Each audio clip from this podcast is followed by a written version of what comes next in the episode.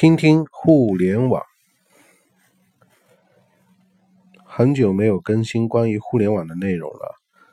那今天不得不做一条这个语音以示记录，因为马云在最新的云栖大会上面分享了五个未来的新方向，非常的重要。哪五个呢？第一个新叫新零售，那马云认为。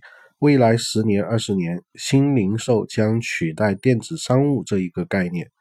那这是线上线下与现代物流结合在一起创造出来的新的零售业。这个模式将会对纯电商和纯线下带来巨大的冲击。我们都知道，马云很早的时候就已经布局了十万亿巨大市场的菜鸟物流。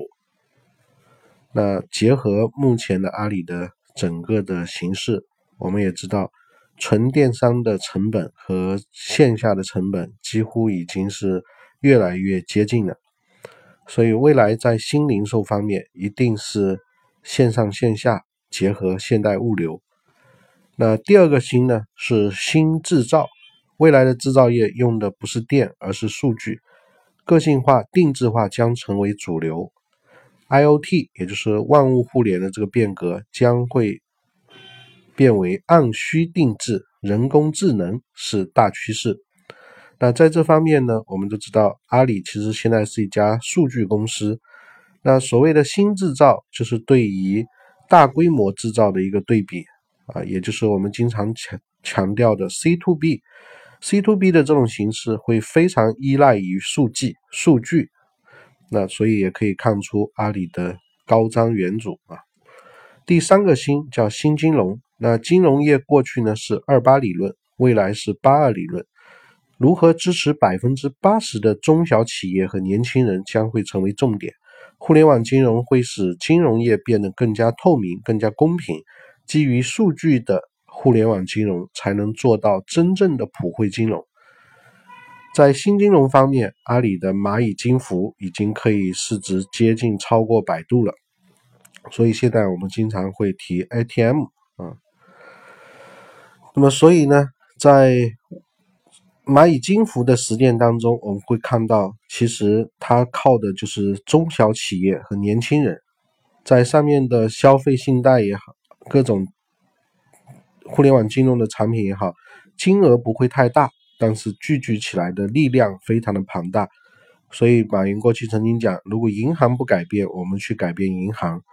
当然，最近我们看到国家对于支付宝和一些政策，坊间有人会说是利用打击诈骗来对像支付宝、微信支付这样的互联网的科技的一种打压。当然，从大势所趋来讲，互联网金融一定会不断的向前发展。虽然需要不断的规范，但以蚂蚁金服为领导的互联网金融，一定势必会创新出新金融的这个形式。那第四个新叫新技术，移动互联网之后，所有的基于 PC 的技术技术都将会被移动化。基于互联网和大数据的诞生，创造了无数的想象。那 PC 和移动的最大的差异是端的数量的差异。那另外一个呢，在技术上面会不断的被移动化的这些技术所替代。那这个过程里面呢，因为移动的端的数据量极其之大，那么自然而然会诞生出大数据。那么大数据呢，这中间催生出来的一系列的技术，会给大家带来无限的想象。那这里我们所谈到的新技术，其实就相当于是过去的互联网。当然，在其他的一些领域的一些新技术，也一定会被带上移动化的这样一些新技术的烙印啊。那第五个新呢，叫新能源。那这个新能源就是数据，数据是人类第一次创造了资源，与衣服不同。数据人，呃，数据人家用过，你再用会更值钱，是越用越值钱的这样一个东西。所以，数据呢，可以说是创造出的一种资源。那么目前我们说，对于大数据时代，像传统的一些制造型的大企业，比如郭台铭听了马云的这个分享呢，其实就整夜睡不着啊。那对于像富士康这样的公司来说，他们也需要去做大数据的研究。